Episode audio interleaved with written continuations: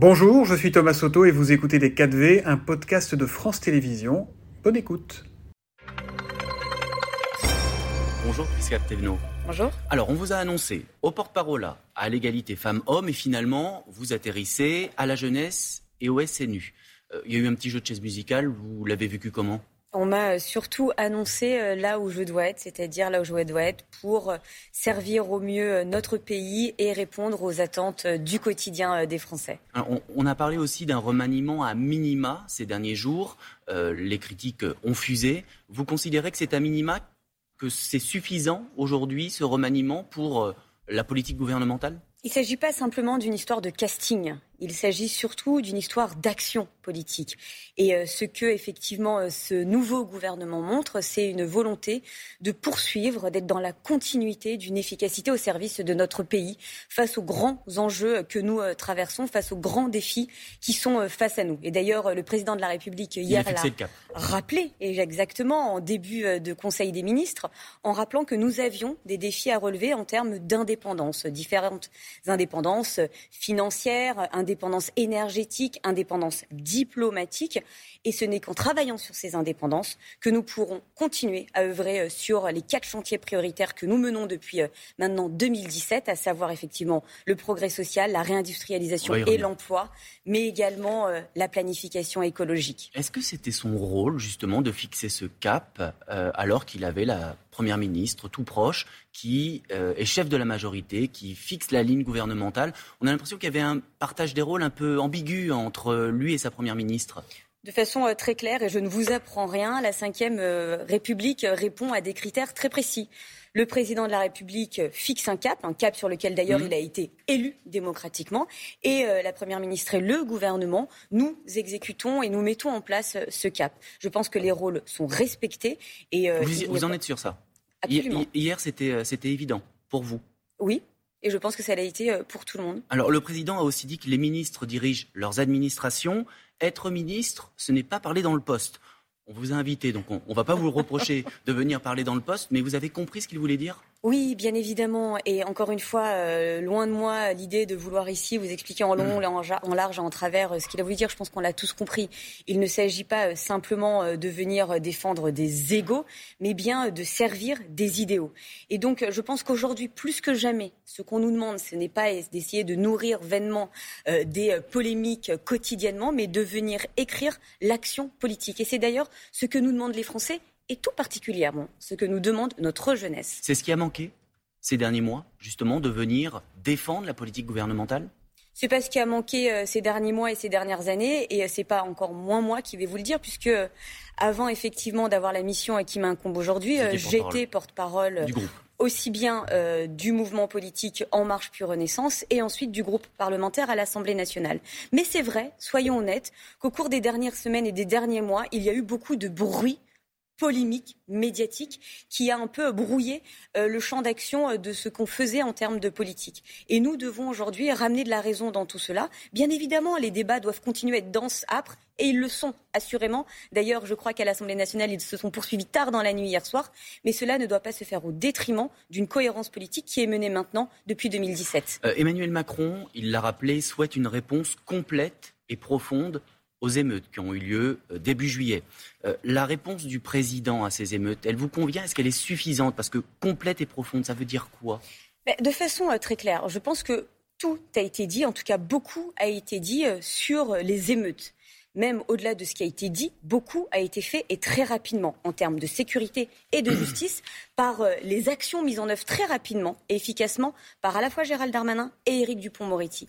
Mais vous savez, si je suis devant vous euh, ce matin, au-delà euh, des images que nous pouvons voir, c'est pas simplement pour parler des émeutiers, mais c'est surtout pour parler de notre jeunesse, notre jeunesse tout entière. Et je pense que c'est aussi cela dont on doit pouvoir parler aujourd'hui. Justement, la jeunesse, c'est le dossier que vous avez récupéré, dossier explosif après ces émeutes du début du mois.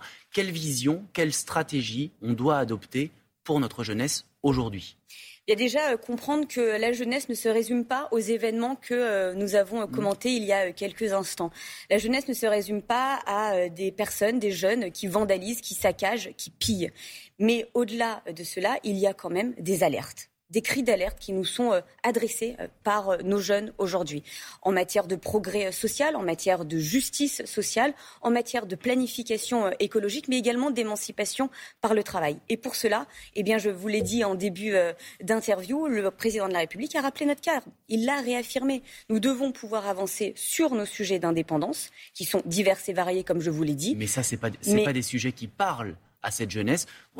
Certes, elle, était certes, elle était minoritaire dans la rue euh, au moment des émeutes, mais il faut quand même à un moment aussi parler à ces jeunes, eh essayer, de, de, leur faire comprendre. Vous avez tout à fait raison, mais vous ne pouvez pas me dire qu'effectivement les sujets d'émancipation, les sujets de progrès euh, sociaux, de justice, mais également de planification euh, écologique ne sont pas des sujets qui parlent à notre jeunesse, puisque ce sont justement ces sujets-là qu'ils nous adressent. Moi, au lendemain euh, des émeutes, alors parlementaires, j'ai réuni à peu près 80 jeunes à l'Assemblée nationale, qui venaient de différents quartiers de ma circonscription, de Sèvres, Meudon, Ville d'Avray, Meudon-la-Forêt et ville.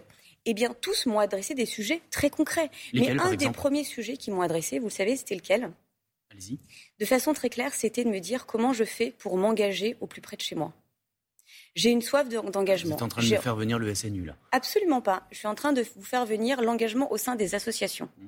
Beaucoup me disent on a envie de s'engager dans des associations, mais on ne sait pas lesquels sont à côté de chez nous et encore pire, comment les contacter Eh bien oui, au sein euh, du ministère, effectivement, euh, que, j'ai la charge, il y a cette capacité de le faire aujourd'hui et, je pense que c'est important aussi de le rappeler.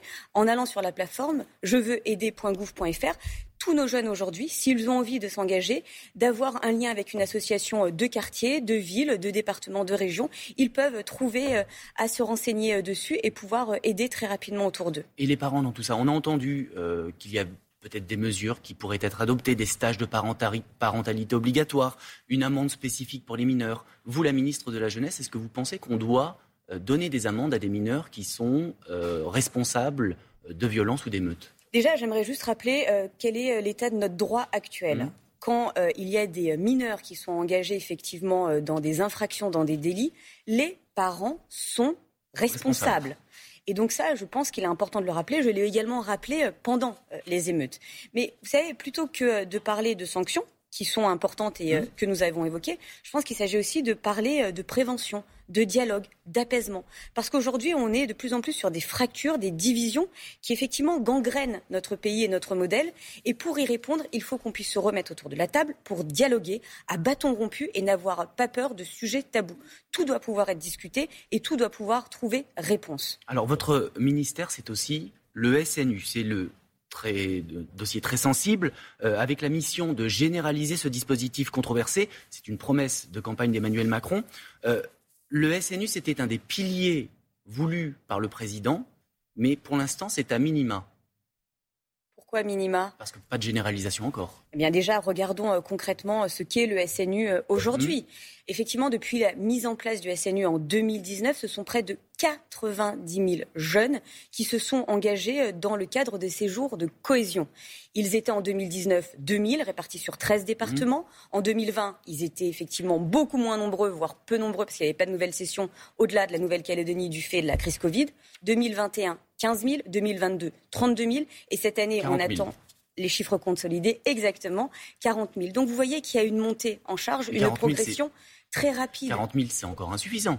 Mais 40 000, ce n'est pas insuffisant quand on regarde quel est l'objet même du euh, service national universel. C'est d'apprendre à jouer collectif, à faire front commun au service de notre nation pour défendre les valeurs qui sont les nôtres. Donc plus que d'un sujet de fichier Excel qu'on viendrait remplir et se satisfaire en bas de page, notre enjeu, c'est de cette montée en compétence de façon pérenne, sereine, pour notre modèle démographique, notre modèle républicain, avec une jeunesse engagée pleinement telle qu'elle le veut d'ailleurs. Alors, dès mars 2024, le SNU sera proposé comme un stage de 12 jours sur le temps scolaire pour les élèves de classe de seconde, mais seulement sur la base du volontariat. Euh, dans les études qui ont été faites ces, derniers jours, on observe que beaucoup de jeunes issus des quartiers euh, populaires et prioritaires de la politique de la ville ne sont pas euh, dans le SNU. Comment faire venir ces jeunes? On, en parlait tout à l'heure par rapport aux jeunes de banlieue, par rapport aux émeutes qui, qui ont pu avoir lieu. comment on, on, réussit à convaincre ces jeunes que le SNU est peut-être la bonne solution? Tout d'abord, déjà, regardons les chiffres. Effectivement, euh, par rapport à ce que vous m'annoncez, on va regarder de façon très claire les chiffres. Il y a à peu près moins de 10% des jeunes qui sont euh, résidents dans les QPV, les quartiers prioritaires de la ville, qui sont euh, dans les stages de cohésion du service national universel. C'est vrai, mais en vrai, ces chiffres sont à l'image de notre société.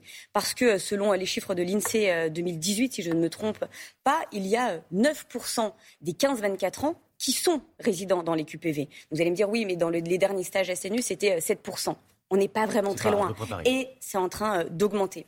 Ce que je suis en train de vous dire là, en réalité, c'est que le service national universel n'est pas un service national universel uniquement pour la jeunesse des QPV. C'est un enjeu et un objectif pour la jeunesse en général. Et donc oui, nous devons faire en sorte que les jeunes issus des quartiers prioritaires s'y intéressent, y aillent, mais pas que eux. Sinon, nous passons à côté. Encore une fois, si nous voulons apprendre à jouer collectif, à faire commun autour de nos valeurs, tous les jeunes doivent pouvoir y être représentés. Merci beaucoup, Prisca Thévenot. Je rappelle, donc, vous êtes la nouvelle ministre, la nouvelle secrétaire d'État à la jeunesse et au service national universel. Bonne journée à tous. C'était Les 4V, un podcast de France Télévisions. S'il vous a plu, n'hésitez surtout pas à vous abonner. Vous pouvez également retrouver tous les replays en vidéo sur France.tv.